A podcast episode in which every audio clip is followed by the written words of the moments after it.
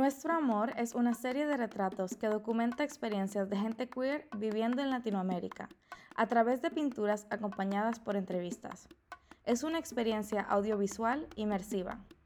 La creación de esta serie es un testamento de amor para la comunidad LGBT, creado por Maite Nazario. Hola, mi nombre es Maite, soy el artista que está creando la serie Nuestro Amor, una serie de pinturas que documenta la experiencia queer viviendo en Latinoamérica. Conmigo tengo a Pini y Jess, dos personas fabulosas. Por favor, introduzcanse con sus pronombres. Yo soy Jess, uso ella, ella. Yo soy Pini, ella, ella, él. Y cuéntenme, eh, ¿Qué significa para ustedes ser una persona queer viviendo en Guatemala? Mira, principalmente siento que significa andar en constante en defensa, estar en constante alerta. También significa un poco para mí como, como la persona queer, como me veo, también siento que como que trasciende un poquito también los límites de, cómo me perciben los hombres en, Guatemala, entonces siento que también voy con un poquito de, este male privilege eh, por cómo me veo. Y em, pues eso, lo siento como una alerta, como una constante alerta tanto de la sociedad, de mi familia, de eh, también el contexto cultural donde vivimos en Antigua una constancia de alerta.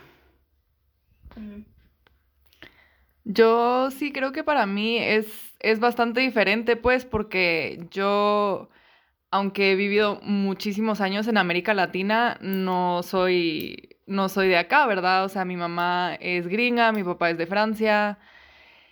Y aunque hay muchas maneras de que siento que sí pertenezco, de cierta manera soy blanca, y, eso afecta bastante, creo que cómo la gente me recibe, ¿verdad? Como que, ajá, por, por ser tan obviamente no de aquí, como que esas cosas que, que se señalan bastante, ¿verdad? La gente queer, que soy queer, a veces la gente que no es queer no los capta, especialmente conmigo. Entonces siento que muchas veces Ajá, no. Es como que, ah, gringa rarita, ¿verdad? O, así, pero no. Ajá, siento que esa alerta no es tanto para mí y eso fijo viene como de un lugar de, de privilegio, pero. Ajá, también siento que hay bastante confusión, o sea, bastante qué está pasando aquí, bastante joven caballero, ay, lo siento, ah. eh, pero, ajá, no, no siento que, yo personalmente sienta como, ajá, como que tan a la defensiva o, esa, como, ese, eso es lo que describe Pini, pues, porque, porque sí soy recibida bastante diferente. Mm. ¿Y cómo fue que cada una de ustedes eh, llegó a descubrir cuál era su identidad? Dale. Em, pues yo lo descubrí algo tarde, por decirlo así. Em, estaba en la U y, ajá, sentía como una, una atracción, no necesariamente eh, ni sexual ni romántica, pero una atracción a la gente queer, como principalmente a nivel amistad, ¿verdad? O sea, y obviamente después de eso también sexual y romántico, pero creo que, ajá, como eran personas con quienes yo quería como tener algún tipo de relación y me sentía como jalada hasta por esta comunidad, ¿verdad? Y, me pararon invitando em, a una fiesta que se llamaba como Dyke Party o algo así. Y sí soy, dijo. como que me fui, ajá, como que pasaron cosas. y, y, ese fue el punto para mí que, o sea, aunque tal vez habían señales antes, ese fue el punto que fue como que, ah, no, pues sí va. sí soy. Sí soy. ¿Y para ti, Pini? Yo sí desde pequeña, desde chiquita, de chiquita lo noté. Y no que lo notara yo, sino como que él me lo, me lo notaban mis compañeros. De chiquita, hacia los nueve años, fue la primera vez que yo dije, pues no soy igual que tú.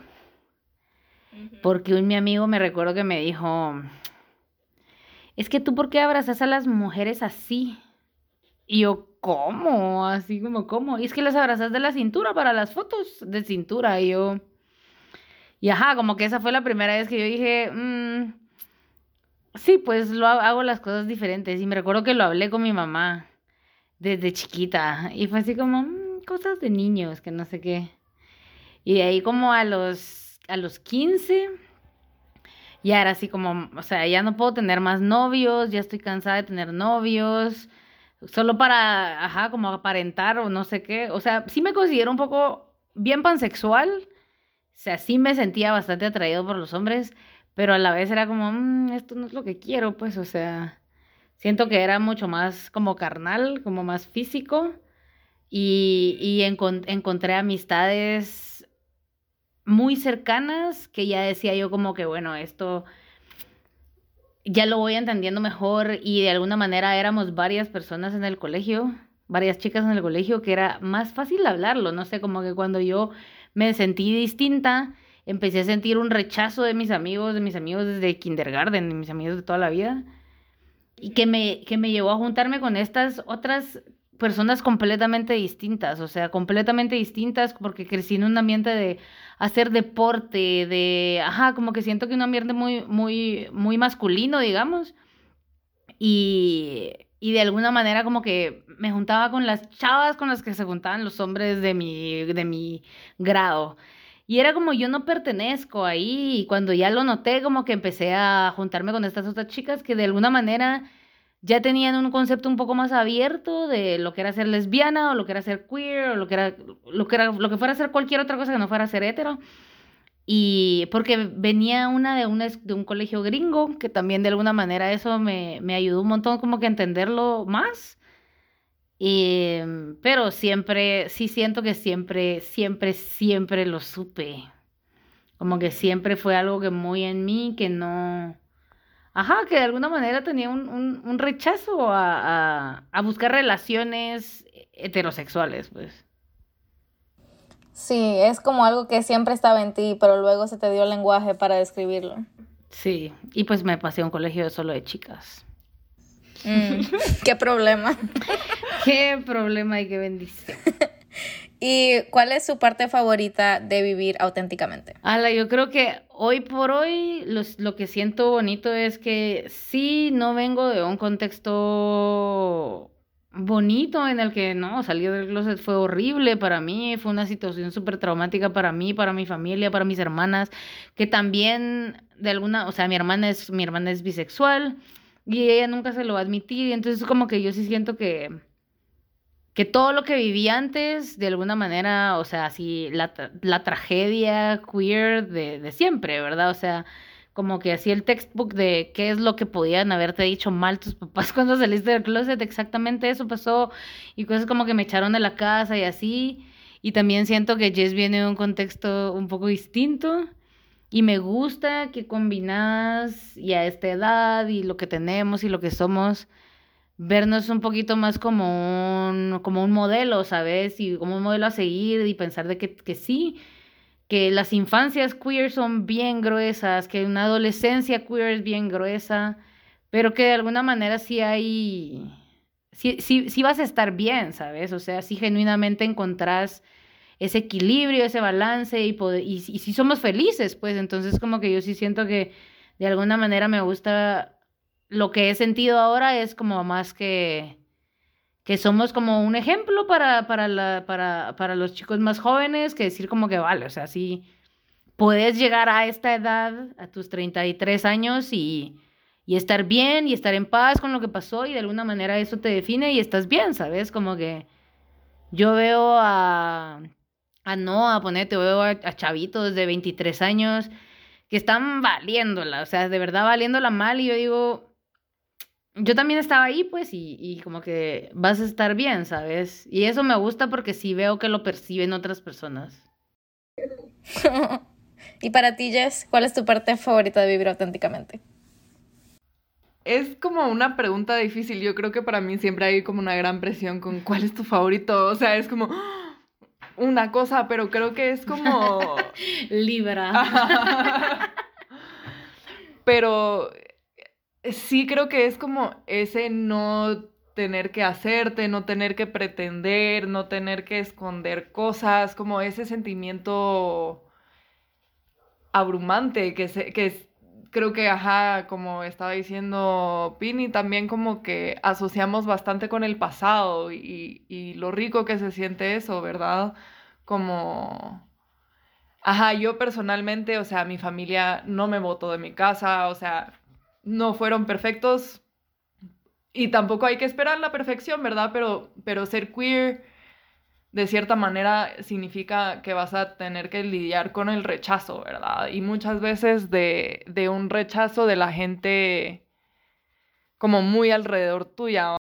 Bueno, em, ajá, decía que como ser queer es, o sea, significa tener que lidiar con el rechazo y, ajá, en mi caso fue no tanto que ver con, la sexualidad, digamos, o sea, hubo un poco de confusión ahí al principio, pero más con mi presentación, cómo me presento, yo soy una persona bien velluda y decido no, no quitarme esos vellos, va, porque bellos son. y... y ajá, las piernas en particular le causa como una incomodidad bien gruesa, en particular a mi papá, ¿verdad? Y como que, ajá, como que ese vivir y ser genuine y, ajá, la última vez que le hablé al respecto le dije, en inglés pues, pero le dije, you have to get over this, así como, ya es tu hombre, o sea, ya, como que, y como poder ajá, decir esas cosas, poder como, ajá, con la familia de Pini, por ejemplo, como que siento que, que puedo ser yo en, mi absoluto y, en un contexto de, familia y, de seres cercanos y, y la gente que más te quiere, como poder vivir de esa manera y no sentir que me tengo que poner pantalones largos en aquí o en allá, como que no que todo, que todo te valga, pues, que te valga y... Y ajá, porque al final también siento que si no fuera así, como que nos estaríamos comiendo por dentro, o sea, estaríamos... entonces... Es cansado. Ajá, mi parte favorita es no tener que vivir esas cosas ya. Sí, y especialmente, como ustedes dicen, o sea, ya han sobrepasado esa fase de tener que lidiar con cómo me voy a comportar ante este rechazo y ya solo vivir libremente y ser ese ejemplo para otras personas que también necesitan un ejemplo, porque yo sé que nosotros, por lo menos yo específicamente crecí sin ejemplos de cómo se veía una relación queer o gente queer adulta y cómo la gente queer adulta sobrevivía y existía en este mundo, así que es muy hermoso que ustedes puedan ser ese ejemplo para otra gente que lo necesita tanto. Mm. Gracias, bebé. Sí. Yes, muy orgullosa de ustedes. Em, y última pregunta, ¿cuál es un deseo que ustedes tienen para el futuro de Guatemala y de la comunidad LGBT en Guate? Ala, yo quiero que tengamos más voz, que tengamos más derecho. Es impresionante ver a la cantidad de, de mujeres trans que matan diariamente, más más, de verdad, más, mucho más sobre los gays, sobre las lesbianas, sobre un montón de, de, del resto de la comunidad. Y sí siento yo que, puchica, es bien necesario más leyes que nos protejan, que nos protejan de, pues, del odio. Creo que es un país que vamos, uff, o sea, peleando ahorita por quién queda de presidente y su lucha es ellos, ellos van con los, con los huecos y, y, la otra es como, no, no es cierto. Y es como, no, no tenemos por qué ser el blanco en medio. Tiene que haber una mejor política para que podamos existir. Sí, creo que ajá, cualquier respuesta a, a esta pregunta es como algo que tiene que ver con eso, ¿verdad? Como menos violencia, o sea, que, que la gente pueda caminar tranquilamente donde quieran caminar. O sea, que puedas salir de Pride sin miedo, que puedas salir de Pride sin preguntarte si, si te van a hacer algo a ti o uno de tus amigues. O sea, si, ajá, hubo un caso de este Pride, pues, donde, donde, ajá, quisieron matar a, a un miembro de la comunidad, ¿verdad? Y, y ajá, ahorita otro caso de, de una mujer trans em, que asesinaron, o sea, es, es heavy, ¿va? Es heavy las cosas que pasan, pero yo también esperaría como un poco más de, de educación, no necesariamente educación formal, sino como solo, siento que son comunidades que viven bastante separadas, como los heteros y los queers, va, y algo chistoso que me pasó en el trabajo fue como que yo hice un comentario así como que, que o sea, a mí se me dificulta un poco eso de, de la residencia y ciudadanía acá porque no nos podemos casar, ¿verdad? Em, entonces dije, ah, sí, es que no nos podemos casar. Y una de mi compañera me dijo, ¿cómo así? ¿Por qué no? Y, o sea, como que eh, fue bastante lindo porque fue como que claramente a esta persona nunca ni se le ha ocurrido que si, que si los gays o los queers o así se pueden casar o no. O sea, nunca había sido una pre- pregunta en su vida y no que eso esté mal, pero ella claramente pensó que yo y la pareja, mi pareja que ella conoce, nos deberíamos de poder casar, aunque eh, no sé cómo son sus otras creencias políticas. Em, entonces creo que solo, eh, ajá, el hecho de como convivir un poco más y como platicar de vez en cuando de estas cosas puede, ajá, hacer pensar a la gente de una manera que tal vez no habían pensado antes, ¿verdad? O sea, como que solo considerar cosas que nunca habían tenido que considerar. Ojalá. Sí. Sí, 100%. Me ha pasado literalmente exactamente lo mismo que, que trato de explicar a la gente por qué Sara y yo hemos estado en un proceso de dos años con una visa y me dicen, ¿y por qué no se casan aquí? Sí, es que ah, no se O me sea- había ocurrido. ¡Wow! ¿Por qué no había pensado en eso yo? Y es interesante porque, ajá, como, como te dije, yo sí so- yo soy gringa y francesa, entonces sí nos podríamos casar, pero vivimos acá. Entonces igual no se reconoce, o sea, como que y, y queremos estar acá. Claro, Yo 100%. creo que va por buen camino la sociedad de Guate y eh, política culturalmente hablando, yo sí siento que de alguna manera sí ha habido un cambio en cómo la comunidad se maneja entre ella, se comunica entre ella. Sí hay, obviamente hay un montón de pruebas y error, ¿me entiendes? Pero también siento yo que era una comunidad muchísimo más dividida y ahorita si bien no está completamente unida, no está, no está dividida, ¿sabes? Como que de alguna manera tal vez no estamos luchando con los mismos, con, con la misma esencia, pero sí por, por, con el mismo fin. Entonces siento yo que, siento yo que vamos bien encaminados. Tengo esperanza de que las cosas vayan a cambiar. Me he sentido súper esperanzada estos últimos, estos últimos como seis meses y siento yo que las cosas van, van por mejor camino. Sí siento yo que que hay un montón de cosas pasando, pero que ya estamos hartos, ya estamos hartos como comunidad de ser este punching bag político, este punching bag social, este punching bag cultural, o sea, ya. Sí, es que sí es una cosa fuerte que una candidata presidencial pueda usar el término como que, ay, ahí con esos huecos. o sea, esos afeminados. ¿cómo así? ¿Cómo así que, que es, ajá, what? No puede ser. De alguna manera es que chistoso, pero sí nos da un poco de. Bueno, a mí, yo. Este partido político, el de Movimiento Semilla, o sea, el otro día estábamos cenando y entraron varios diputados del partido a cenar donde estábamos cenando con, con sus amigos, qué sé yo, entraron. Y me acerco a la mesa, literal, a saludar, así como, "Pst, aquí está Movimiento Semilla, y digo yo, aquí están, y se voltean los huecos, los afeminados, y yo, bien, o sea, como que de alguna manera sí, está bueno, pues, hagamos burla de este discurso, porque así de estúpido suena, ¿me entendés? Y de alguna manera como que igual te vas apropiando porque hay muchísimo hueco dentro del partido. Y por eso es que estamos ahí apoyando también, aunque no nos estén diciendo les vamos a dar derechos, aunque no nos estén diciendo vamos a asistirlos.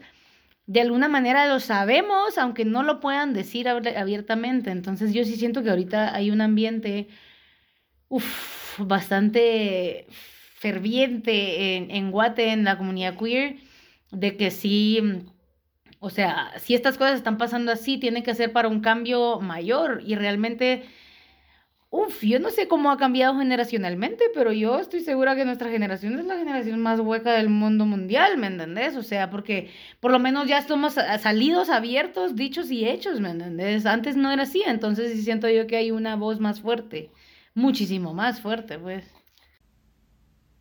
No. Qué linda nota. Me encanta saberlo. Miren el gato entrando ahí por la ventana. Eh, gatico. Em, pues muchísimas gracias por compartir sus deseos y sus experiencias.